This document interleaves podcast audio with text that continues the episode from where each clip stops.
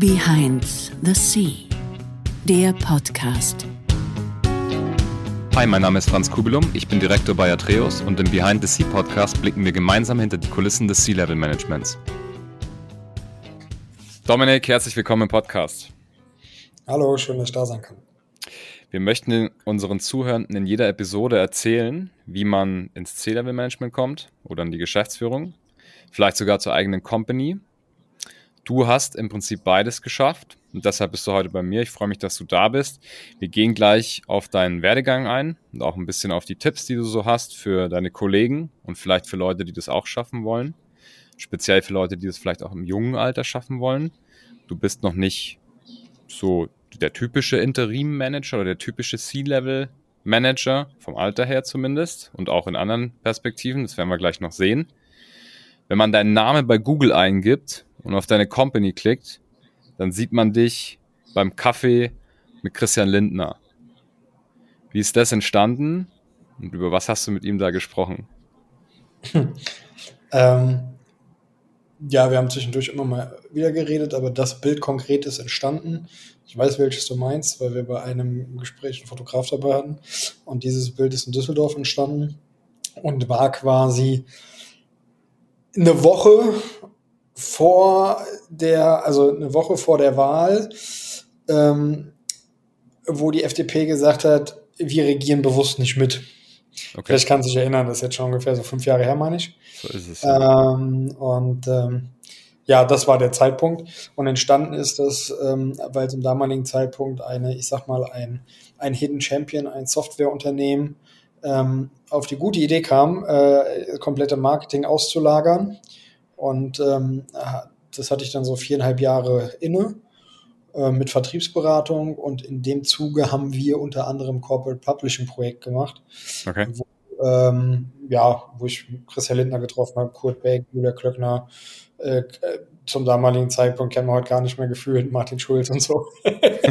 Aber das war so die, das war die alte Zeit. okay. Ja, sehr interessant, sehr interessant. Okay. Ähm, war es ein harter Einstieg? Vielleicht ruder mal einen Schritt zurück. Du hast schon so ein bisschen gesagt, Marketing und Sales. Ich habe schon ein bisschen gesagt, Interim-Management. Magst du noch mal kurz in eigenen Worten sagen, was du aktuell machst? Ja, also, wenn man das objektiv betrachtet, habe ich ein exotisches Profil, bin sehr marktorientiert. Das heißt, marktorientiert heißt für mich äh, Marketing, Kommunikation, Vertrieb ähm, und auch ein bisschen historisch geprägt so dann Unternehmensstrategie, weil ich glaube, man muss das immer am Kunden ausrichten. Ähm, ja, das mache ich so in vielen unterschiedlichen Projekten, Rollen, so was Interim-Geschäft halt mitbringt. Ne? Also ich bin nicht der typische ohne dass es jetzt heißt, oder betreibt jemand Generation-Bashing. Also, aber der Durchschnitt ist, man kann es mich bestätigen, ich glaube, der Durchschnitt als Interimers ist so bei Mitte 50. Ähm, ja. Und da gibt es nach oben und nach unten halt Ausbrüche, aber mein Ausbruch, also der Ausbruch ist dann eher so 40 vielleicht mal. Und mhm. ich bin mit fast äh, acht Jahren Interim, mit 30 jetzt ein äh, sehr exotisch. Ähm, Absolut. Ähm, und dazu bin ich halt einfach gekommen, ich glaube, da gehen wir gleich noch ein bisschen drauf ein, durch Praxis, durch Tun, durch Machen. Ähm, neudeutsch gesagt, würde ich jetzt einfach sagen, hocherarbeitend. Ähm, mhm. Und immer mhm. sehr viel Praxisbezug. Ich habe nicht den klassischen Lebenslauf, ich habe nicht studiert, mhm. ähm, sondern aus der Praxis Tätigkeit und dann kamen neue Rollen dazu, habe die angenommen gemacht. Okay, super. Danke dir ich glaube, die einzelnen Fälle, was du da jetzt bearbeitet hast als Chief Marketing Officer, Chief Sales Officer, da müssen wir jetzt nicht so sehr reingehen. Da gibt es auch genug im Internet. Das können sich die Leute auch die ganzen Customer Stories auf YouTube anschauen. Die sind da sehr gut dokumentiert, auch sehr schön gemacht, finde ich.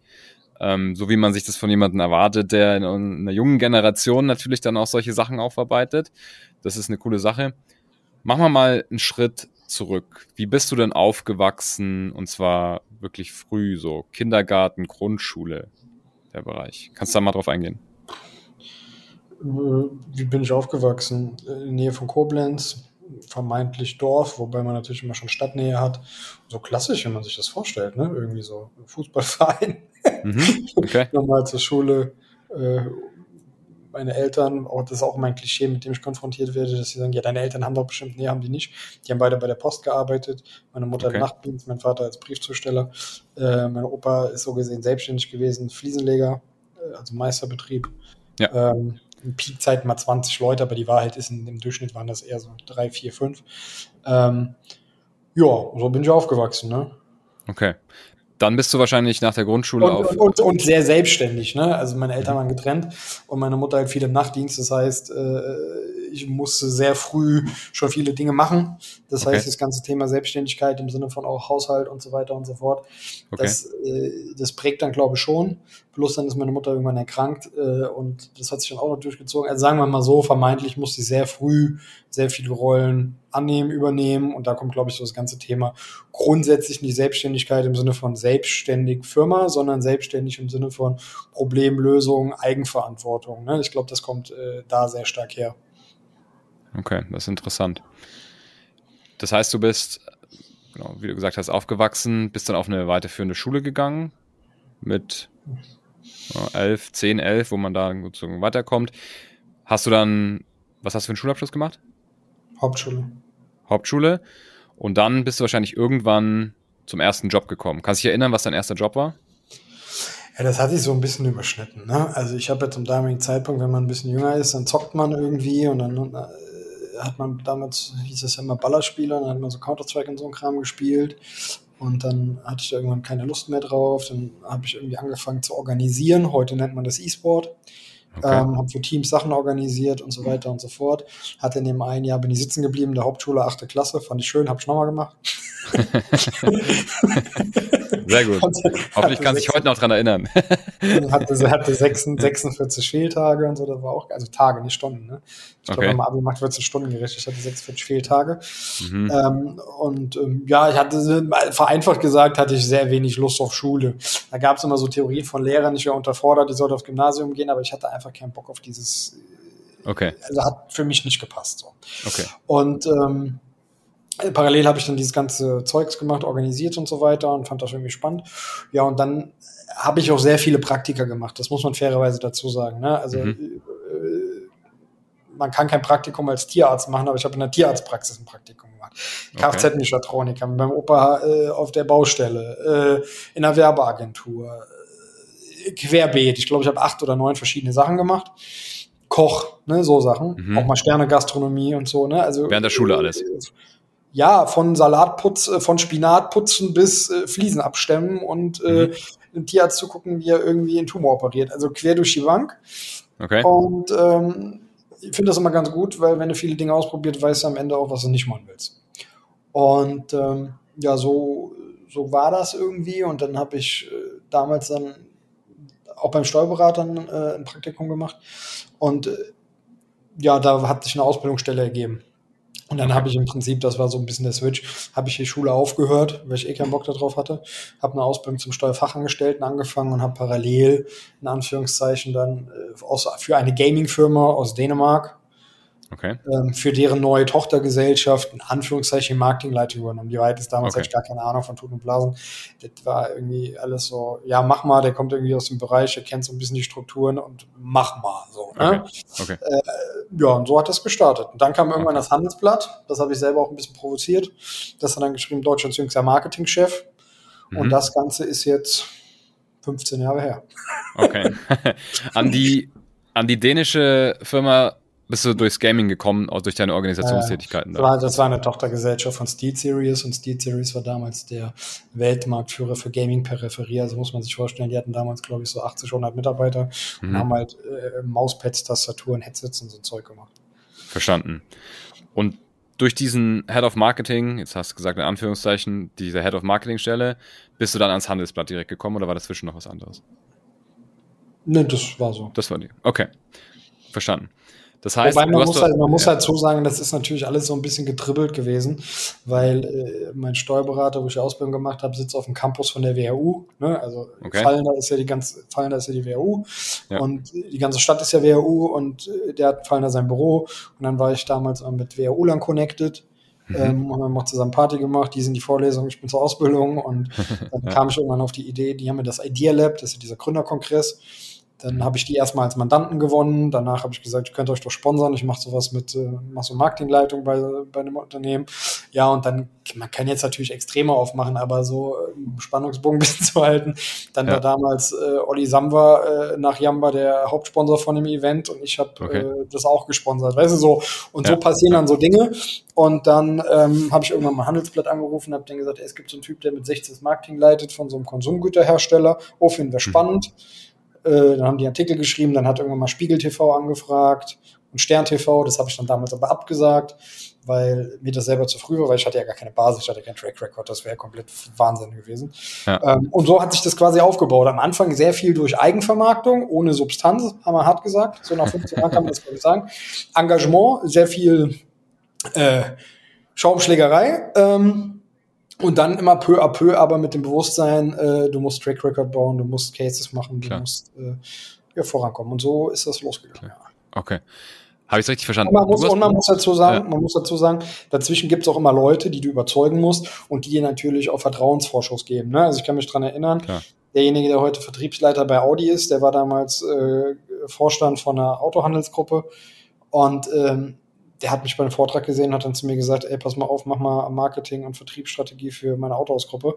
Und die okay. waren den Top fünf größten in Deutschland. So, das muss halt auch erstmal hinkommen. Ne? Also Klar. da muss auch überzeugen und da brauchst du Vorschuss und so. Es sind viele Dinge, die zusammenkamen. Ich glaube, das ist nicht reproduzierbar, aber was man daraus mhm. lernen kann, ist, glaube ich, mach einfach und Dinge werden sich ergeben in einer gewissen Art und Weise. Und ich okay. habe das halt auch damals nie gemacht unter der Prämisse, boah, geil, ich bin aufs große Geld aus, sondern ich hatte Bock auf die Sache. Okay, sehr interessant. Wir gehen gleich nochmal so ein bisschen auf deine Tipps und Tricks dann später im zweiten Teil vom Podcast ein.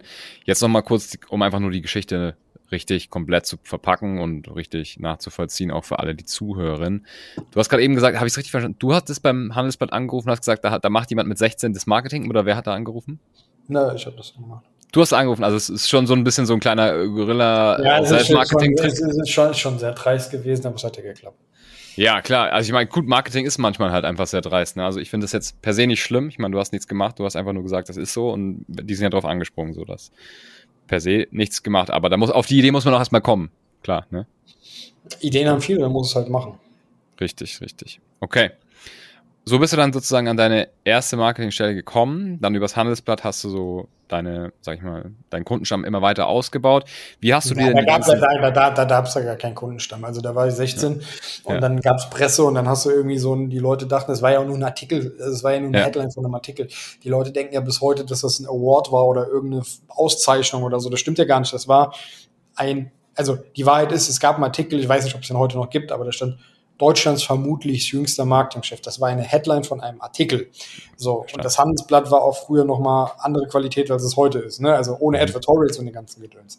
Mhm. Wo jeder Kuckuck sich einbuchen kann. So, ne, das war, ja. war, schon eine andere Aussage damals. Ne? Also, wie gesagt, schon lange her. Und mhm. ähm, die Leute haben daraus halt immer gemacht, der wurde vom Handelsblatt ausgezeichnet als Deutschlands jüngster Marketingchef. Okay. Das war aber ja gar nicht so, aber ich habe das auch nie ja. dementiert, weil nee. wenn die Leute mal das Klar. meinen, dann redet halt ja. so. Ne? Lass die Leute reden, ja. Und Kundenstamm okay. gab es dann noch nicht, weil das war nur Presse. Ich habe meine Ausbildung gemacht, ich habe das in Dänemark gemacht und habe dann erst mit 18, das war nochmal zwei Jahre später, habe mhm. ich ähm, ja, meine Firma gegründet und habe dann angefangen. Und da muss man auch sagen, dass eigentlich, wenn man das auf einer Zeitachse sieht, so zwischen 2008 war der Artikel und 2010 habe ich die Firma gegründet. Ich eigentlich erst ab 2012, also mit 20, wenn man das ganz hart sieht, angefangen habe, selber selbstständig zu sein und wirklich Geld zu verdienen. Ne? Also diese mhm. zwei, drei Jahre dazwischen war noch Ausbildung, war noch ein bisschen Dänemark und so weiter mhm. und so fort. Mhm. Also da war jetzt nicht so, oh, der hat jetzt mit, mit 18 eine Firma gebaut und ist jetzt ultra erfolgreich. Das war zum damaligen Zeitpunkt mehr Schein als Wein, würde ich jetzt heute sagen. Aber es war halt eine gute Marketingmaschinerie und die hat auch geklappt. Okay. Gut, okay. Verstanden ist ja natürlich mehr Schein als sein. Ich meine, man sagt immer fake it till you make it. Und es gibt, glaube ich, auch genügend Companies im, im, Silicon Valley, die auch mit einem ziemlich schlechten Produkt erstmal schon mal so eine Company gründen, Geld einsammeln. Insofern ist da ja nichts Verruchtes dran. Also muss man, klar muss man relativieren, aber ist jetzt erstmal nichts Verkehrtes dran. Dafür bist ich meine, du bist ja auch im Marketing unterwegs. Dafür bist du ja bekannt. Das machst du ja gut. Ja, aber das war ja damals so, also es hat ja, also der, der Punkt ist ja der, mir war immer bewusst und deswegen bin ich auch damals nicht so in die Breite gegangen, habe auch gewisse Dinge abgelehnt, weil ich wusste, dass ich einen Track Record bauen will. Also natürlich ja. ist ein Ziel, also was heißt natürlich, mein Ziel war dann immer zu sagen, mhm. oh, ich will irgendwann mal gefühlt, also wir reden ja über C-Level, ich will mal C-Level, ich will mal äh, Manager werden, ich will mal dies, ne? Das war immer so meine ja. Ambition. Und ähm, dann ist natürlich logisch, dass du irgendwann Erfolge haben musst, dass du Referenzen brauchst, dass du äh, das ausbaust und dass du mit halt Presseartikeln nicht weiterkommst, weil die verpuffen halt so. Ne? Also das, was, wenn du heute nach 15 Jahren zurückkommst, guckst, das, was Wert hat, sind die Erfolge, das sind die Kunden, das sind die, also Kundencases, was wurde erreicht, was wurde nicht erreicht, was gibt die Vita her. Und ehrlich gesagt, natürlich ist dieser Artikel ein schöner Aufhänger, ja, hohoho. Aber äh, so, das ist jetzt auch schon wieder äh, mehr als ein Jahrzehnt her, das interessiert eigentlich auch keine Sau mehr. So, und mhm. jetzt musst du halt irgendwie, jetzt bist du 30, jetzt bist du im allgemeinen Wettbewerbsumfeld und jetzt geht es über Performance, jetzt geht es darum, verstehst du Kunden, ähm, hast, wie analytisch bist du, kriegst du Rückschlüsse hin, hast du Ideen, treibst du das an, kannst du Change, äh, hast du fachliche Kompetenzen in manchen Themen. So, und das ist das, worum es geht dann irgendwann. Und weil diese, weil dieser Funke an Neugier und wir holen uns mal einen jungen Typ, den wir da hinstellen, damit er uns mal was erzählt. Und das finden wir dann alle ganz witzig und vielleicht nehmen wir was mit. Das geht ja irgendwann weg. Das wusste ich aber schon immer. Mhm. Und deswegen ähm, habe ich das dann, ähm, ja, äh, so gemacht, wie ich es gemacht habe. Klar, okay. Wie hast du dir denn auf dem Weg, ich meine, du hast gesagt, ja klar, du hast am Anfang bei dieser, bei dieser Company als, als Marketing ja, Mitarbeiter gearbeitet, später dann Head oder schon von Anfang an Head, aber ein Mannbetrieb. Wie hast du dir die ganzen Sachen beigebracht, die ganzen Marketing-Tools? Ich meine, da gibt es ja einiges, was man auch einfach können muss. Ja, wahrscheinlich auch im Social-Bereich oder wie macht man überhaupt Werbeanzeigen? Wie gestaltet man das? Also die ganzen Themen. Wie hast du dir die beigebracht? Ja gut, damals waren Werbeanzeigen ja noch nicht so akut, ne? Also das, das gab es ja damals in dem Sinne noch gar nicht. Da gab es AdWords und so ein Zeug, haben wir irgendwie gar nicht draufgesetzt. Damals war das mehr so Events, Kooperation, mhm. Sponsoring und vor allem war es auch so banal, das klingt, war es B2B-Vertrieb. Ne? Also so Dinge wie Leckerland, das Produkt ist heute noch bei 7-Eleven in Dänemark gelistet und so Dinge. Ne? Also mhm. es war mehr klassisch als neu. Ja. Ähm, und alles andere, ich glaube, ist zumindest meine Herangehensweise, es gibt nichts, was du nicht lernen kannst. Das klingt jetzt sehr mhm. nach, oh, wenn du nichts kannst, dann wird das schon irgendwie. Ähm, ich glaube, ja. du brauchst ein Grundverständnis von betriebswirtschaftlichen Zusammenhängen und du musst die Dinge vom Kunden aussehen. Und wenn du ein Grundgefühl dafür hast, wie eine Company tickt, was ich ja habe, ich glaube, ich habe in den letzten, ich habe ja Beratung gemacht und Interim und ich habe mhm. ohne zu lügen jetzt in den letzten 15 Jahren, glaube ich, 200 Unternehmen beraten, begleiten dürfen, kennengelernt. Ne? Okay. Jede Branche gefühlt, groß, klein, dick, dünn, Private Equity, Inhaber geführt, Erbe, Familien, Beirat, alles war dabei, ne? Von Software über äh, Hundefutter bis äh, Babyphone. Okay. Alles.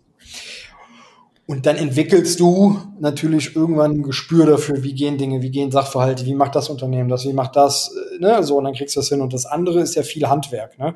Also dieses, wie geht eine Werbeanzeige? Ich weiß, wie das alles geht, ich weiß, wie du das machst, es gibt Tools, kann ich auch alles selber. Wenn ihr jetzt sagt, bin ich der perfekte Mann, der sich da hinsetzt, den ganzen Tag irgendwie äh, Content Creation macht und nur Werbeanzeigen produziert. Nein, ich weiß aber, was muss draufstehen, welche Formate brauchen wir, brauchen wir die Ressource. Ne? Also das ist, ich habe mir das immer sehr objektiver angeguckt, das heißt sehr strategisch und steuernd, kann aber auch in die operativen Rollen reingehen und auch mal äh, Power geben, weil ich das auch pushen kann und aus der Praxis komme im Sinne von, ich habe ja dann auch noch eine Ausbildung zum Kaufmann für Marketingkommunikation nebenbei gemacht, um da noch so ein paar Basics mitzunehmen. Ähm, wobei das am Ende auch so geendet ist, dass ich das letzte halbe Jahr in der Schule war, weil ich in Mainz mhm. Vorlesung halten musste. Ne? Also es war schon immer so ein bisschen Widerspruch. Okay. War das von dir irgendwie gewünscht oder geplant oder bist du da durch diese eine Marketingstelle dann den Artikel so ein bisschen reingerutscht oder war für dich klar so, hey, ich gehe in keine Anstellung, da habe ich keinen Bock drauf, ich will direkt was eigenes machen? Nee, war nie klar. Okay. Hat sich also ergeben? Tatsächlich hat sich ergeben. Mhm. Mhm. Okay. Perfekt. Wirklich viele Dinge. Ich habe ja dann irgendwie angefangen, Bücher zu schreiben. Das ist auch passiert, weil jemand, ich hatte eine Redneragentur, ne, wir bist dann so jung und äh, alle Leute mhm. ziehen mhm. so an deiner, an deiner Hose und wollen mit dir mhm. reden oder so. Und dann ähm, fängst an, Vorträge zu halten, dann merkst du, kannst damit Geld verdienen, dann hast du irgendwie ein Rednermanagement, die sagen, oh, wir haben den und den und dann vermarkten die dich und dann kommen die irgendwann auf die Idee, man muss sich vorstellen, das war 2010, ne? das ist schon ein bisschen her, da gab es dieses ganze Self-Publishing, heute in drei Minuten dein Buch und ne, da gab es auch Qualitätsstandards, da gab es auch Verlage, da gab es auch richtigen Buchhandel, so gibt's heute auch noch, aber das ist so ein bisschen aufgeweicht, weil jeder meint, er könnte ein Buch schreiben. Mhm. Ähm, und ähm, dann ging's halt los, ne? Ja, wenn du, wenn du Experte sein willst, dann brauchst du ein Buch. Dann wirst du anders ja. wahrgenommen. Ja, dann habe ich gesagt, gut, dann beschäftige ich mich mal damit, wie wird denn ein Buch geschrieben? Mhm. Ja, und dann hatte ich irgendwie zwei Jahre später ein Buch. Mhm. Machen wir das mal als Beispiel. Du also sagst es jetzt so ganz so nebenbei, so da beschäftige ich mich damit, wie man ein Buch schreibt. Ja. Was machst du da? Gehst du da auf YouTube und guckst dir an, um, ähm, How to Write a Book? Gibt's heute bestimmt. ähm, nee, du suchst ja halt Leute aus, die sich auskennen. Also ich habe damals äh, Kontakt mit dem Verlag gemacht, da habe ich mit der Pro Programmleitung gesprochen, dann fand die mich irgendwie nett, sind heute noch mhm. gut befreundet. Dann äh, äh, guckst du dir an, was sind die, die Schritte, brauchst du jemanden, der dir beim Schreiben hilft, brauchst du keinen, was sind die Phasen, dann, okay, du brauchst ja erst einen Titel, äh, wie sehen Kapitel aus, dann schreibst du das. Also du machst diesen Prozess zum ersten Mal durch, aber umgib dich mit Leuten, die aus dem Fachbereich kommen. Du musst nicht alles selber wissen, aber du musst wissen. Das habe ich zum Beispiel in der Steuerausbildung gelernt. Ich glaube, das ist das, was mir sehr viel gebracht hat. Betriebswirtschaftliche Zusammenhänge, Bilanzen lesen, Zahlenverständnis, logische, mhm. logische Zusammenhänge. Und aber, und das ist eigentlich total entscheidend, du musst nicht alles selber wissen, du musst aber wissen, wen du fragst oder wo es steht. Und das kannst du eigentlich darauf auch übertragen. So, ich hatte keine Ahnung. Ich weiß aber, wo ich Leute finde, die wissen, wie ein Buch geschrieben wird. Dann habe ich mit denen gesprochen. Dann habe ich mir einen Verlag gesucht. Dann habe ich mir jemanden geholt, der mir inhaltlich ein bisschen hilft, im Sinne von als Barringspartner, ne? welche Cases, Titel, bla bla bla. Mhm. So, und das hat am Ende dabei geendet, witzigerweise, dass äh, ich das Buch bei dem Verlag äh, rausgebracht habe auch bei einem bekannten Verlag und äh, die zum damaligen Zeitpunkt auch so ein bisschen Positionierungsschwierigkeiten hatten und daraus ist dann auch ein Interimsprojekt entstanden, wo wir in zwei Jahren, hm, ich als Mitglied okay. der Geschäftsführung über das Buch quasi äh, den Verlag, äh, ja, saniert ist falsch, aber ein Transformationsprojekt, äh, okay. äh, Transformationsthema hatte, ähm, wo es dann auch um Profitabilität, Leuchtturmautoren, Positionierung, Vertriebswege, also Transformation Verlagsgeschäft so in 2012, ne? So New World. Internet, Content-Verwertung und so weiter. Und ich kannte natürlich beide Seiten, ne? Ich kannte den Verlag, ich kannte das von Autorenseite, ich war jung, ich hatte einen anderen Blick, ich kannte aber auch die Zusammenhänge und so haben sich Projekte immer ergeben. Okay. Wie hast du dir denn solche Sachen und auch deine, deine, ja, deine Company dann anfangs finanziert? Alles durch eigene Einnahmen? Hast ja. du vielleicht Sponsoren drin oder, oder, oder Investoren nee. drin? Nee. nee. Alles einfach nee. eigene Einnahmen. Ich bin irgendwann, habe ich eine UG gegründet mit 300 Euro. Ja. Das war's. Mittlerweile hast du eine GmbH. Das ist ein sicherer ja, wahrscheinlich. Schon, ja. Nee, ist egal, das ist selber Rechtsform eigentlich nur. Äh, also im Kunden ist es ja wurscht, aber ich habe ähm, natürlich Wirkung und ich habe dann halt, du musst ja Rückstellungen bilden und irgendwann musst du es dann halt mal wandeln. Ne? Ja, okay. Gut ich glaube, es ist ganz, ganz gut sichtbar geworden, dass natürlich der Weg einerseits, hast du am Anfang schon gesagt, nicht typisch ist, aber auch wie es jetzt gelaufen ist, wie du da hingekommen bist. Sehr spannend. Wir werden hier und da wahrscheinlich nochmal den einen oder anderen Ausflug machen. Aber gehen wir mal ins Jetzt. Wie sieht denn so ein typischer Tag bei dir aus? Ein Wochentag? Gibt, gibt keinen typischen Tag. Okay. Gehen wir mal also durch einen Beispieltag durch. Willst du heute den Tag zum Beispiel wissen? Machen wir, machen wir mal heute, ja. heute hast du heute gearbeitet? Ich frage erst mal. Hast du schon was gemacht eigentlich? Heute, heute, heute, heute war ganz entspannt. Okay. Heute äh, bin ich aufgestanden, dann bin ich geduscht. Wie viel Uhr? 8.30 hm, Uhr. Kann aber auch mal später werden, kann aber auch mal viel früher sein. Ne? Also das okay. gibt keine, Regel, keine Regelung. Äh, okay. gab auch Projekte, da bin ich morgens um vier aufgestanden, bin äh, 400 Kilometer gefahren und war beim Kunden um 9 Uhr, 9.30 Uhr auf der Matte. Ne? Mhm. Deswegen äh, gibt es auch mal Tage, okay. wo ich dann um 10 aufstehe. Aber heute war es 8.30 Uhr. Okay. Geduscht, Auto gesprungen, zum Kunden gefahren, Konzern, äh, Projektabschluss, eine Stunde mit äh, Senior Vice President, Geschäftsführung und so weiter und so fort. Projekt okay. abgegeben. Mhm. Nach Hause, mit dir, mit dir geredet, fertig. Alles klar. also deine Tage haben nicht irgendwie, dass du dir sagst, hey, ich versuche jeden Tag irgendwie acht bis zwölf Stunden oder was zu machen, dann mache ich aber auch mal dicht, sondern du arbeitest einfach, bis du. Ja, sagst, also das Problem, das, das, das, das, das Leid eines Interimsmanagers ist ja, und das ist aber auch gleichzeitig das Glück, dass es ja auch mal Punkte gibt, wo er mal nichts machen kann und nichts machen muss. So, das mhm. heißt, du hast natürlich mal Peaks. Also ich hatte Anfang des Jahres ein Projekt, da war es notwendig, dass ich mal, keine Ahnung, drei Wochen jeden Tag durchknalle. Und da geht es gar nicht um Stunden, ne? weil das kannst du eh nicht messen. Deswegen auch so ein Thema zum Beispiel, ich bin kein Fan vom Stundensatz, ich bin Fan vom Tagessatz, weil die Wahrheit ist, ich habe schon Projekte gemacht, da bin ich nachts wach geworden, weil ich mir dachte, scheiße, wie löst du das Thema jetzt? Du arbeitest nicht acht Stunden, du kannst nicht, also gerade in so Führungspositionen kannst du, ich meine, jeder, der das auch beauftragt und Ahnung von Führungspositionen hat, der weiß, du kannst das nicht abschalten, wenn du es ernst nimmst. So, von daher, ähm, ja, da ballerst du, also gerade in Interimsthemen kann es auch mal sein, dass du dann irgendwie drei Monate auf Vollgas durchballerst, auch mal sechs Tage die Woche. Mhm. Und dann, wie es kommt, kommt. Und wenn ein Termin morgens um sieben ist, dann, dann ist er um sieben. Und wenn einer noch um zehn anruft, dann ist er so. Mhm. Und dann hast du halt mal Phasen, wo man kein Projekt hast und wo dann halt, ja, so ist wie Urlaub gefühlt. Aber dann zwinge ich mich jetzt nicht an den Schreibtisch und sage, oh, du musst jetzt irgendwie acht Stunden irgendwas machen. Mhm. Und also, was soll ich denn dann in der Zeit machen? Also, klar. Ja? Okay. Natürlich kannst du, und das ist natürlich der Punkt, du gibt noch irgendwie ein, zwei Beteiligungen, wo du mal drauf guckst und so weiter und so fort, aber da willst du ja dann auch nicht der Unruhestifter sein, der sagt, oh, ich habe gerade Zeit, ich beschäftige euch jetzt mal, weil mir langweilig ist. Ist ja auch Quatsch.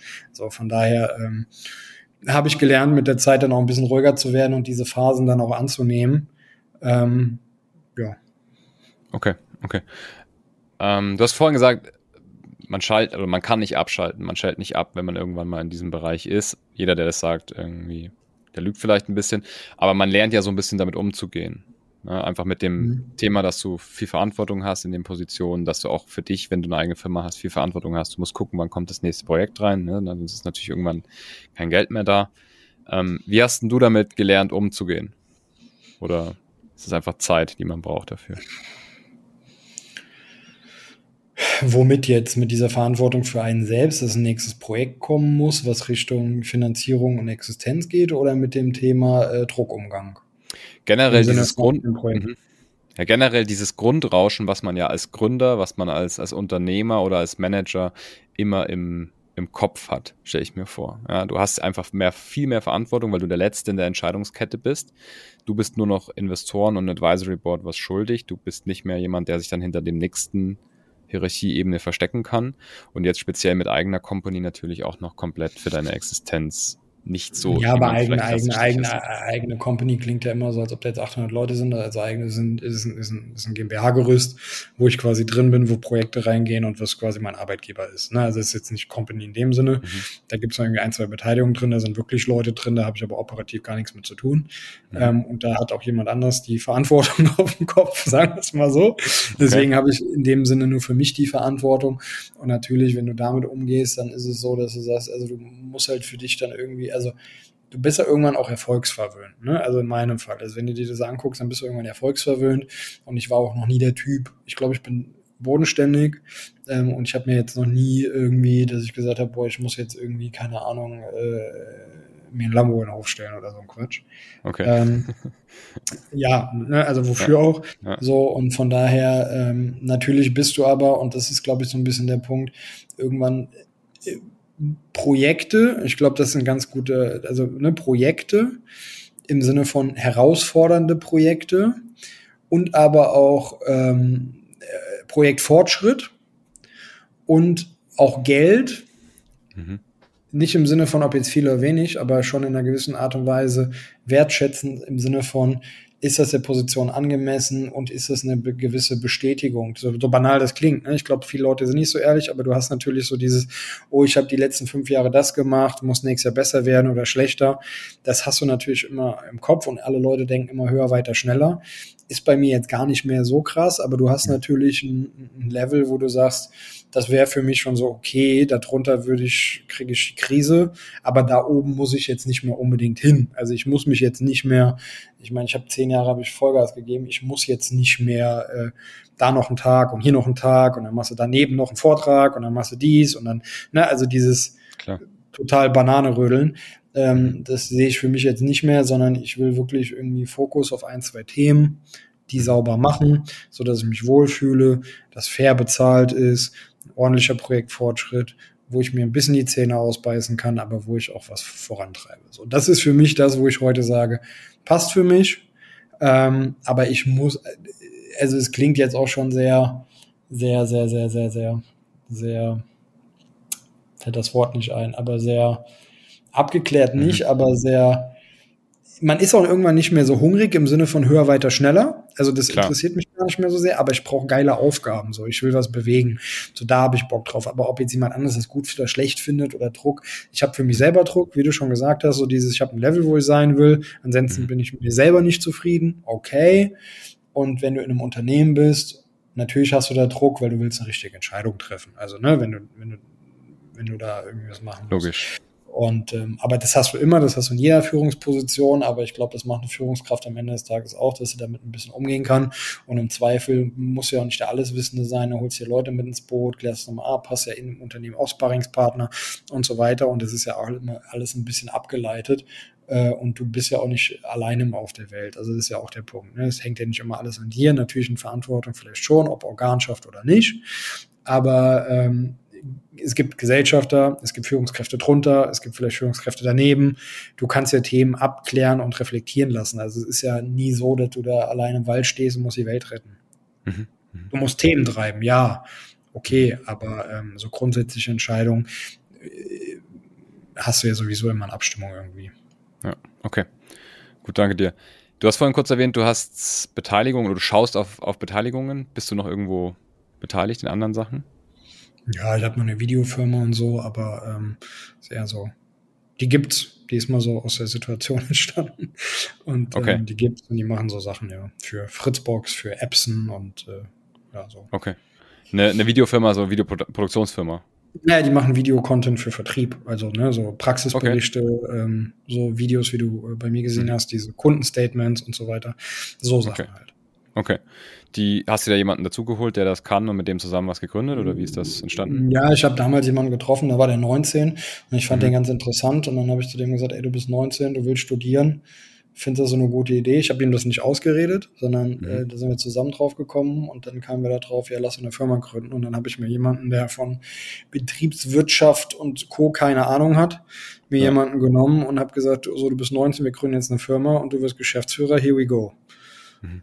Ja, und so ist das dann, also ich habe dann, da bin ich so ein bisschen am Testen, ob ich jemanden, der gar keine Ahnung hatte von kein Steuerberatungsgedöns und sowas, ob ich den äh, in einer Zeitachse von vier, fünf Jahren auf die Spur kriege, eine Company solide zu führen, ohne Geldverbrennmaschine, wirklich mit Prozessen, also so von, von null, ne? So Mhm. nach dem Motto, das, ist- das ist für mich mein eigenes Projekt. Aber deswegen halte ich mich da operativ auch so ein bisschen raus. Ähm, strategisch natürlich schon mal hier der eine oder andere Kommentar und Sachen gucken und so Dinge klären, aber operativ ähm, soll er das machen. Alles klar. Ja, super interessant. Ähm, du hast ja vorhin auch gesagt, du suchst jetzt nach spannenden Aufgaben, du willst was bewegen. Es geht nicht mehr darum, irgendwie nur jede Minute voll zu stopfen und irgendwie auf, auf Biegen und Brechen komm raus, Fortschritt oder weiterzukommen. Was sind denn deine Ziele? Was für deine Company, für dich selber? So sagen wir mal so die nächsten, nächsten paar Jahre. Was willst du denn erreichen?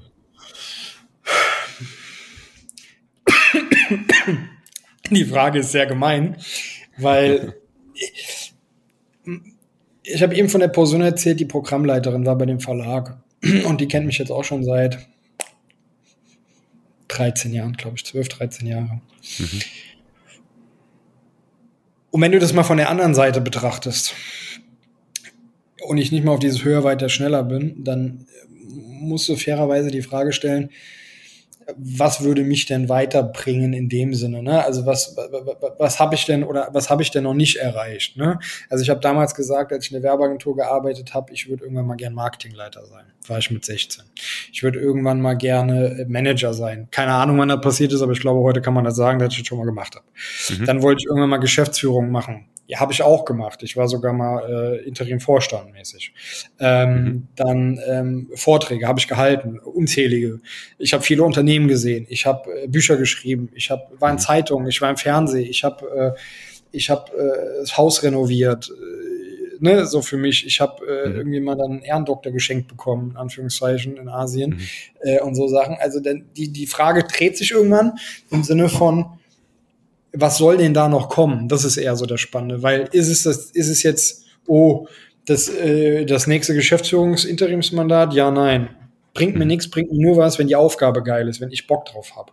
Dann bringt mir das was. Das heißt, es verlagert sich so ein bisschen weg von diesem, oh, ich will Karriere machen, will ich nicht mehr im Sinne von, boah, ich muss jetzt Ellenbogen raus, ich will keine Karriere mehr machen. Ich glaube, ich habe die Mhm. gemacht. Mhm. Für mich reicht es. Ich will geile Projekte machen. Ich will privat das so beibehalten im Sinne von Leben genießen, im Sinne von, also ich will nicht nur Arbeit als mein Hauptthema haben.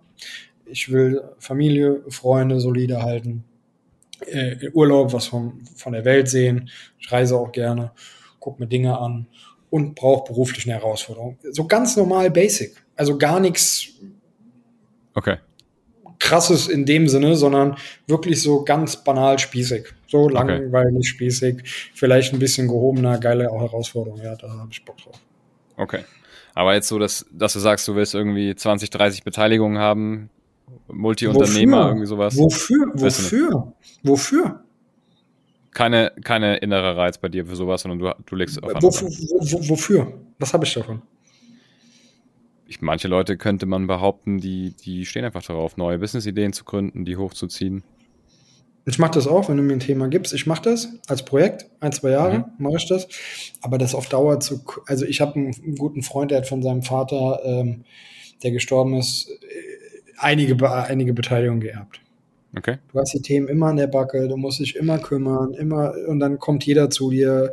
Also du, ich krieg, krieg das in den Projekten ja mit, das darf er auch nicht vergessen, als Interimsmanager, auch wenn das jetzt total offen ist, was ich sage. Aber Ja. du bist ja wirklich, du kommst ja immer nur in Scheißsituationen. Also du kommst ja nie dahin, wenn es gut ist. Du kommst ja entweder fehlt Klar. jemand, du musst was überbrücken, entweder ist das Ding, muss saniert werden, die Mitarbeiter sind unzufrieden, du musst irgendwie ein Land aufbauen und du musst schneller sein als das, was realistisch ist. Also du hast ja immer permanent Druck und Stress.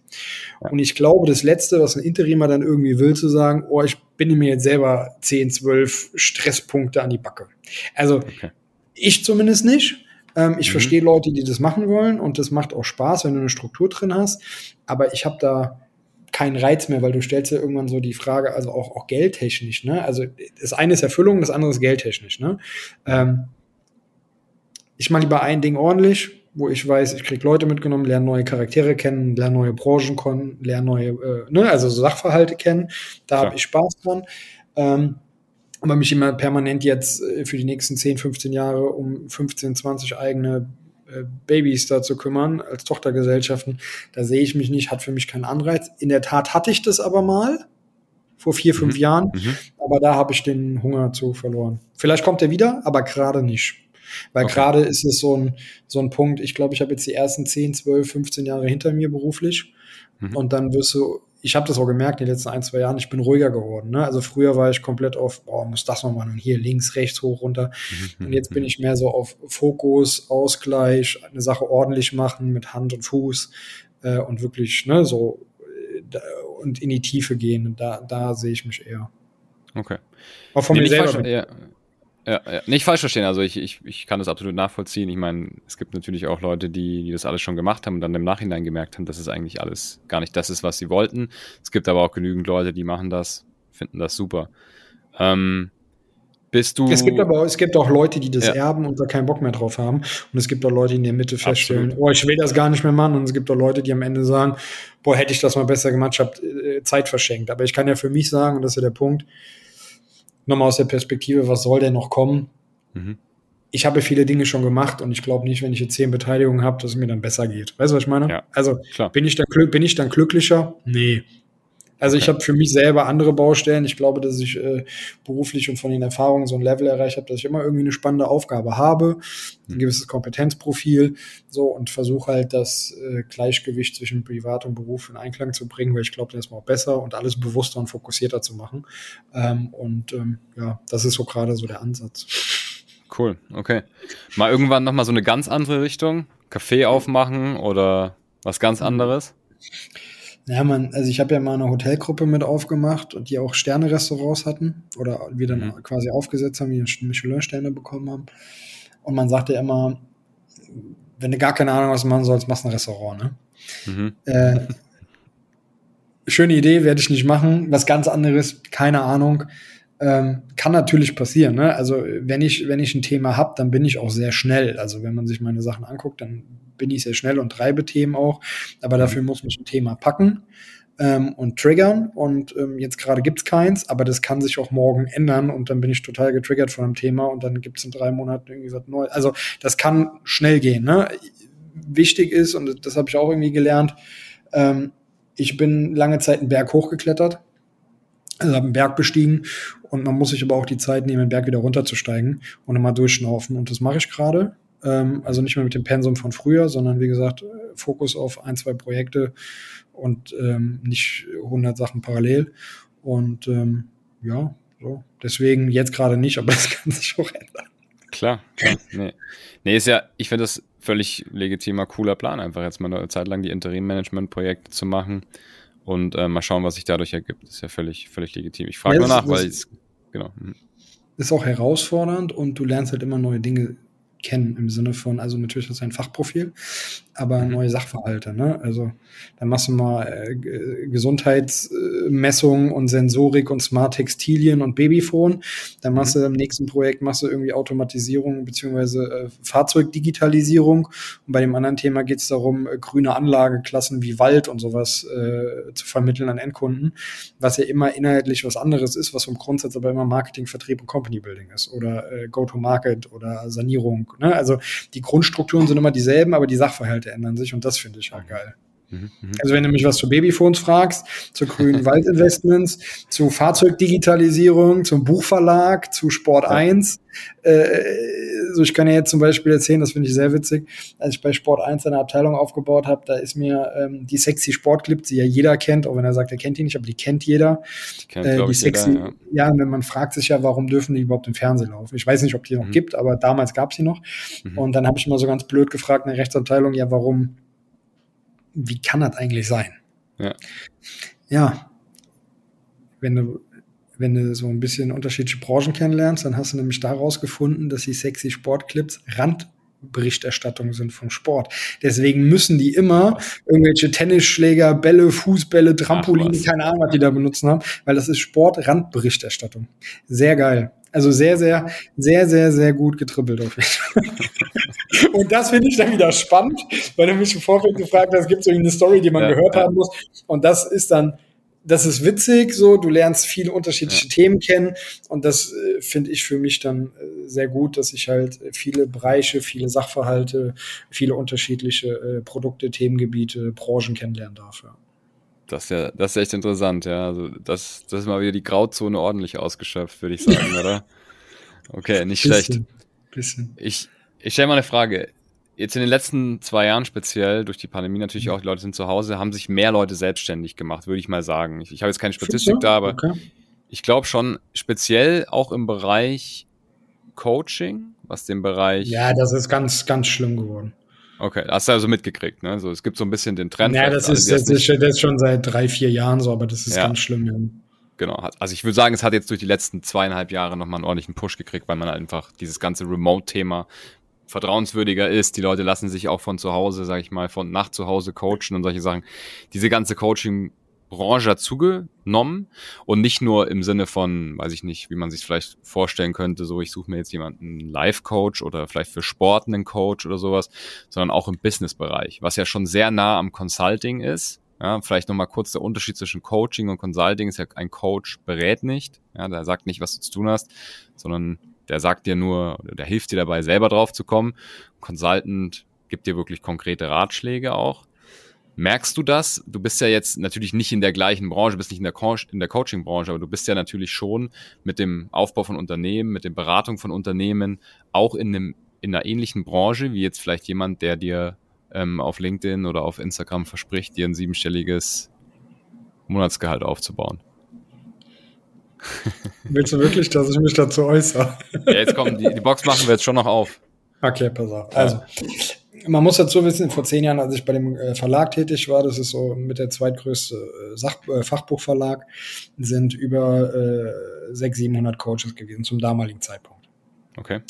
ich habe zwei Jahre diesen Verlag begleiten dürfen und habe selber ein Buch da geschrieben. Also es ist der zweitgrößte neben Campus. Mhm. Oh, also was heißt größte, aber das ist also, wenn du, wenn du so im Co, also das ist eigentlich der Coaching-Verlag. So. Okay. Das heißt, ich kenne diese ganzen Coaches, auch die, die alle jetzt online Werbeanzeigen und Millionen Umsätze und mhm. Leute, die mhm. runtergefallen sind. Also ich kenne ja. diese Branche seit zehn Jahren sehr gut, weil ich selber Teil davon war, weil ich es vom Verlag aus gesehen habe und das immer verfolgt habe. Und ich kenne auch wenn du weißt, wo ich wohne, dann weißt du auch, dass ich, dass regional so ein paar Leute gibt, die diese Coaches animieren, zu sagen, äh, die sollen diese Umsätze und mach doch ein Coaching bei mir, dann zeige ich dir, wie du als Coach. Ne? Also ja. ich bin da sehr nah dran und ein guter Freund. Ist auch egal. Auf jeden Fall. Ja. Ähm, deswegen ist das ein bisschen schwierig, wenn ich mich dazu äußere, ähm, weil ich sehr nah da dran bin und auch, äh, ne? aber grundsätzlich ja. muss ich dazu sagen, ich habe mich bewusst dagegen entschieden. Mhm. Ich glaube, das ist Statement genug. Ich habe mich bewusst ja. dagegen entschieden. Natürlich wurde ich damals gefragt, auch von vielen unterschiedlichen Leuten, die heute sehr erfolgreich sind in dem Bereich. Äh, ja. Willst du nicht zum Beispiel ein Online-Programm machen? Willst du nicht einen Videokurs machen? Willst du nicht dies, ja. bla bla bla? Du hast alle Referenzen, du hast Presse, du hast Videos, du hast Cases, du hast alles. Wenn du heute anfängst, Bombe. Mhm. Kann ich auch machen morgen, ne? Ist gar kein Problem. Äh, die Frage ist nur, will ich das? Und ich habe mich damals, und genauso wie das Thema, was damals aufgekommen ist, das ging so los vor 2014 war das, das war so sechs Jahre nach dem Handelsblattartikel, ging mhm. das los, dass jemand dort zu mir gesagt hat, ey, warum machst du nicht, ähm, weil es gab eine ARD-Doku von mir, ich weiß nicht, ob die heute noch online ist, die haben das genannt vom Hauptschüler zum Boss. Ne, so total mhm. Banane. Aber mhm. du könntest halt auch so ein Online-Coaching machen vom Hauptschüler zum Unternehmer. Was mhm. meinst du, wie Leute das kaufen? Wie blöd? Habe ich gesagt, ich kann das mit mir nicht vereinbaren, will ich nicht. Das Ding hätte über Nacht, zwei, drei Monaten, hätte das ein, zwei Millionen Euro Umsatz gemacht. Wahrscheinlich. Wahrscheinlich, ja. Ähm, weil die Story einfach gut war. Ja, und weil und, sie auch wahr ist, ne? Ist ja, die ist wahr, die ist gut, so, ja. Äh, das funktioniert alles. Und ich habe mich damals bewusst dagegen entschieden. Man kann sagen, dumm oder schlau, ich wollte es nicht. Ja. Ähm, einfach aus dem Grund, weil ich gesagt habe, das ist nicht reproduzierbar und diese ganzen Tipps sind eh nur isoliert, weil was soll ich jetzt jemandem sagen, der wirklich auf der Hauptschule ist, außerdem zu sagen, beweg deinen Arsch. So, mach ja. das, worauf du Bock hast. So, dieses Coaching wird dich nicht weiterbringen. Und wenn du es wirklich machen willst, dann musst du jemanden an die Hand nehmen und Mentor für den sein und wirklich begleiten. So, und da unterscheidet sich das auch nochmal zwischen Coach und Begleiter. Wenn wir jetzt in diese, in diese, in diese Unterteilung gehen, für mich ist ein Videokurs auch nur sehr, ja, sehr isoliert. Deswegen brauchst du Begleitung, brauchst eins zu eins Begleitung. Das machen die teilweise auch. Ich glaube, dass der Markt überschwemmt ist, dass der Markt eine Bereinigung braucht, dass viele Leute, die wirklich, ich sage das jetzt mal vermeintlich, Geld verdienen und Wertschöpfung betreiben, Mhm. davon einfach da keinen, keinen Bock mehr drauf haben, weil das einfach Quatsch ist, weil jeder denkt, er kann das machen. Mhm. Ähm, und wenn du fragst, ist das eine Wettbewerbssituation? Pff, weiß ich nicht. Also ich bin in erster Front, bin ich jemand, der im B2B-Bereich mit Unternehmen wirklich gearbeitet hat. So, ja. der eine Kompetenz hat im Marketing, Vertrieb und Unternehmensstrategie. Ja. Und ich kann dir, egal welches Case, ich meine, wir haben die Tage über Sachen gesprochen, Absolut, äh, ja. egal welches Case du mir gibst, ich finde einen Ansatz darauf, wie das zu meinem Profil passen kann oder wie ich dem weiterhelfen kann. So. Mhm. Wenn du aber ein Coach bist, so wie die das heute machen, dann hast du so ein Standard-Set und dann machst du irgendwie, ich habe selber, das ist jetzt der Witz an der Sache, ich habe selber mal fünf Online-Kurse entwickelt. Wirklich Online-Kurse. Okay. Die haben insgesamt, glaube ich, 200 Videos. Ich habe das sogar aufgenommen. Okay. Es liegt irgendwo auf einer Festplatte. Ich werde das auch nie rausbringen, aber ich habe das für ja. mich mal konzep konzeptioniert und gemacht. Marketing, Strategie, Unternehmenskommunikation, äh, also fünf Kurse, Sale mhm. Äh, äh, querbeet. Und ich habe das nicht rausgebracht, weil es macht aus meiner Sicht nur bedingt Sinn. Weil die Ausgangslagen, und das ist der entscheidende Punkt, der, die Ausgangslagen in vielen, wenn du Unternehmen berätst, ich rede von Unternehmen, ich rede jetzt nicht von irgendjemand, will sich selbstständig machen und ich erkläre erklär dem, wie bei mhm. einem YouTube-Video, wie er, äh, wie er eine BWA liest, ja. sondern wenn du mit Unternehmen arbeitest, sind die Ausgangssituationen so unterschiedlich, die Personen so unterschiedlich. Du musst mit denen reden, du brauchst kommunikatives Verständnis, du musst da reingehen, du musst analytisch sein. Wo stehen wir? Was müssen wir tun? Wie muss ich die Fäden ziehen? Du kannst das nicht über so ein Coaching abbilden. Sehr schwierig. Und meiner Meinung nach, wenn du wirklich mit Unternehmen arbeitest, dann bist du auch eher Berater als ja. Coach. Coach heißt für mich Stand heute, ich habe einen Online-Kurs. Coach, wie es damals war, ich hatte auch mal die Domain Marketing-Coach, witzigerweise. Mhm, mhm, die habe ich aber nie live gebracht. Aber damals war Coach wirklich noch, wie du sagst, ich mache einen Workshop, ich stelle euch Fragen, seid ihr eher Mercedes, seid ihr eher BMW, seid ihr Audi, ja. was ist die Markenpositionierung und du challenge die, damit die zum Ergebnis kommen. Mhm. Aber das ist Coaching heute ja auch nicht mehr. Coaching heute ist, ich habe einen Kurs, du guckst ihn, danach bist du schlauer, du bezahlst mit 3000 Euro für den Kurs und dann bist du allwissend. Mhm. Und dazwischen hast du nochmal ein, zwei Calls mit 15 anderen Leuten. Das ist für mich nicht das Modell, wie ich das begreife. Ja. Was ich viel interessanter finde, und das äh, würde ich auch mal an dich zurückspielen, was ich viel, viel interessanter finde, ist, ich habe die im letzten Jahr beobachtet, seit der Pandemie, ähm, die Nachfrage in Interimsmanagern hat sich thematisch verändert. Das bedeutet, also ich war immer im Projekt so, ich kann mich jetzt nicht großartig beschweren, aber man merkt schon, dass die Anfragen, was heißt weniger werden, aber dass die, dass die Kunden fordernder werden und selektiver. Ne? Also, dass die sagen immer Branchenkompetenz, ja. Branchenkompetenz. Das ist bei mir total falsch, ne? weil ich sage, ja. ist wurscht. Ähm, bloß ich habe ein exotisches Profil. Ähm, aber was ich halt merke, ist, dass dieses Ganze, und das finde ich schade, nicht weil ich persönlich drin hänge, sondern weil ich glaube, dass der Ansatz falsch ist. Ähm, mhm. der Ansatz hat sich von Unternehmen sehr von strategisch zu operativ verändert. Das bedeutet, die suchen sehr stark Finance, die suchen sehr stark Supply Chain und sehr stark Einkauf. Diese ganzen unternehmensstrategischen Ausrichtungen wie Marketing, Vertrieb, ja. Kommunikation, wo gehen wir hin, haben wir eine Vision. Also ich sage mal, zukunftsgerichtet ausrichten, passiert Stand ja. jetzt sehr wenig. Ja. Es passiert, aber sehr wenig. Und was sehr stark ist, die seit Corona losgegangen ist, versuchen die nur Spitzen aufzufangen und das Geschäft zu retten. Und das mhm. macht mir ein bisschen Sorge langfristig. Also jetzt nicht wegen meinem Geschäft, sondern so langfristig, dass das sehr, dass der Interimsmanager Stand heute immer operativer wird, anstatt Themen strategisch zu hinterfragen und auszurichten, weil in meiner Wahrnehmung kann er beides. Mhm. Aber das finde ich, finde die Gewichtung passt gerade nicht. Mhm. Ähm, und das finde ich ein bisschen schwieriger. Aber ich glaube, das hat auch sehr stark damit zu tun mit, was heißt sehr stark, das ist einfach so, äh, Krise gerade, finanztechnisch, äh, Corona, äh, Lieferprobleme und so weiter. Am Ende des Tages musst du halt die operativen Einheiten haben, damit dir das Ding so nicht in die Ohren fliegt. Ja. Aber das ist halt dieses alltägliche Thema, das Tagesgeschäft äh, nimmt die Butter vom Brot. So ist es, genau. Ja, also wie gesagt, du, du wolltest es spiegeln.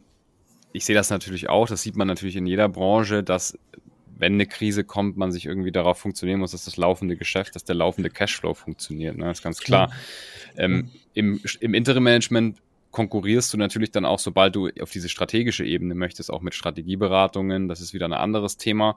Und oftmals wird Interim-Management halt klassisch als ein Umsetzungsthema gedacht. Es kann natürlich aber nie ohne die Strategie funktionieren. Wir sind natürlich, ne, wir machen jetzt äh, Interim-Management, wir sind ja Interim-Management-Berater bei Atreus. Wir entwickeln das mit den Kunden zusammen. Wenn wir sehen, die, denen fällt da die Strategie runter, dann versuchen wir das natürlich aufzufangen und zu sagen, hey, wir können das vielleicht auch nebenbei machen, wenn es denn Budget gibt. Und es gibt natürlich auch Firmen, die aktuell einfach überhaupt kein Budget für sowas haben. Klar. Und Interim Management ja. ist teuer. Ne? Dann, dann wenn es dieses Budget gibt, dann kann man das ja super durch Interim Management nebenbei machen. Das ist ja genau der, der Punkt. Du kannst ja mit einem Interim Manager Sachen gestalten neben dem operativen Geschäft, weil du eben deinen eigentlichen Manager, deine eigentliche Managerin nicht rausnehmen musst. Ne? Also ich finde, ich finde das auch interessant, dass du sagst, Interimsmanagement ist teuer. Ja, es ist vermeintlich teuer. Ähm, die Frage ist halt am Ende des Tages, was ist die Alternative? Ne?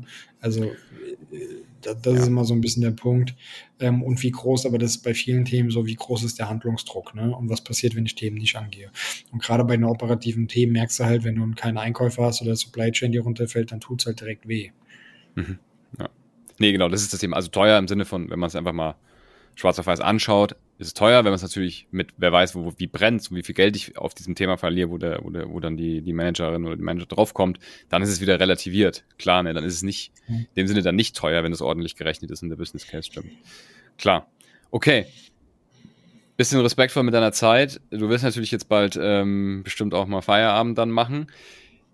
Noch eine Frage. Hast du Tipps für alle da draußen, die vielleicht nicht den gleichen Weg wie du anstreben, haben wir schon drüber gesprochen, geht gar nicht, kann man nicht reproduzieren, aber vielleicht einen ähnlichen Weg, ja, dass man sagt, man verbringt nicht ewig in der Schule, in der Uni und vielleicht in der Konzernkarriere, und nichts dagegen. Ne? Das ist überhaupt nicht schlimm. Es gibt diesen Weg, der, der prägt einen auch wahnsinnig gut. Das ist ein völlig legitimer Weg. Aber ich kann mir vorstellen, dass es bestimmt auch Leute gibt, die sagen, hey, ich würde gern schneller in diese Interim-Management-Themen reinkommen und ich würde vielleicht gern schneller dorthin kommen. Was hast du da also, für Tipps?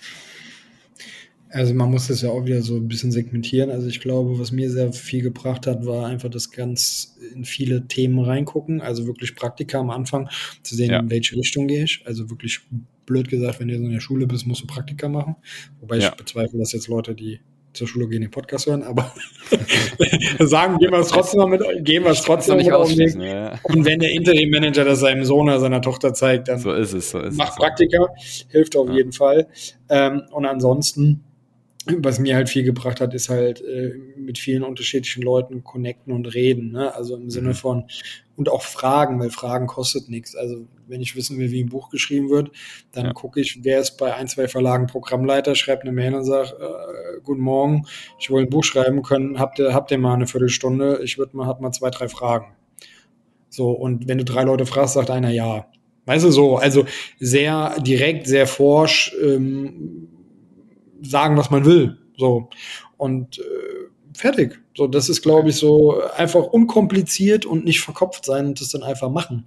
So, also wenn du ne, einfach mit den Leuten reden, wo, wofür dich interessierst. Und wenn du wissen willst, wie ein Schuh gemacht wird, dann ruf einen Schuster an und frag, kann ich mal eine Stunde vorbeikommen, kannst du mir da zeigen? Mhm. Mach einfach. Das ist ein, ist ein sehr cooler Tipp. Deswegen frage ich auch gar nicht weiter nach. Das lassen wir so stehen. Das ist echt ein, ein schöner Tipp. Einfach machen in der Einfachheit liegt dann oftmals, äh, glaube ich, die Power. Hast du noch irgendwelche Büchertipps oder sowas? Du hast gesagt, du hast selber welche geschrieben, vielleicht willst du die noch erwähnen. Ah, das kannst du machen oder kannst du verlinken. Okay, okay. Und andere Bücher, Aber, damit du nicht für dich selber Werbung machen musst? Hast du irgendwas? Ansonsten hm. keine super prägenden Bücher. Ja, es gibt ein paar Bücher, die gut sind, so, aber okay. ich von diesen ganzen, es gibt ja immer diese Büchertipps und diese fünf Bücher musst du gelesen haben, damit sich dein Leben verändert. Was ich ganz cool fand, auch wenn es klischeemäßig ist, fand ich halt Rich Dad Poor Dad, fand ich ganz gut, so, ja. weil das so grundsätzlich fürs Leben, glaube ich, äh, einfach äh, mit auf den Weg gibt, sei smart. So. Ja, ja. Und äh, das ist, glaube ich, so das wichtigste Learning, sei smart. Ja. Finde ich auch, ist ein super Buch, ähm, bringt einem auch so ein bisschen die Grundlagen oder das kleine Einmaleins Kau des Kaufmanns bei, sage ich mal. Mehr braucht selbst wenn du nicht im, selbst wenn selbst wenn du nicht im Thema bist, das ist das Spannende. Richtig, genau. Ja. Gut, wie kann man dich erreichen? Du bist auf LinkedIn. Willst du noch was dazufügen? Webseiten LinkedIn, oder sowas? Webseite einfach melden. Ich okay. weiß ja nicht. Und Wir schreiben es in die in die in die Kommentare oder beziehungsweise in die Show Notes. Dominik, vielen Dank, dass du da warst. Ähm, es war mal wieder eine super spannende Episode. Es ist einfach super interessant zu sehen, wie die Leute dorthin kommen, wie die unterschiedlichen Wege aussehen und wie dann aber vielleicht doch die Personen doch auch einiges an Gemeinsamkeiten haben. Du bist ein jemand, der sehr simpel denkt, der sagt, ich, der sagt gerade raus, was er, was er denkt und der macht auch, was er sagt, was eine sehr wichtige Eigenschaft ist, speziell auch jetzt in den ganzen jüngeren Generationen. Man hat so viele Optionen im Leben, man kann so viel machen, dass man am Ende vielleicht gar nichts macht und du bist jemand, der die Dinge einfach anpackt. Das finde ich sehr, sehr gut. Ich kann den Leuten nur raten, mit dir in Kontakt zu treten. Ich bedanke mich, dass du in der Episode warst. An alle, die zugehört haben. Ihr könnt gerne einen Kommentar da lassen oder eine Bewertung, je nachdem, auf welcher Plattform ihr euch das anhört. Der Podcast wird von Atreus gesponsert und auch präsentiert. In dem Sinne, checkt auch Atreus aus. Wenn ihr mit Dominik und mir zusammen ein Projekt machen wollt, dann kommt sowieso auf uns zu. Können wir gerne machen. Dominik, danke dir und schönen Abend. Danke. Tschüss. Ciao, ciao.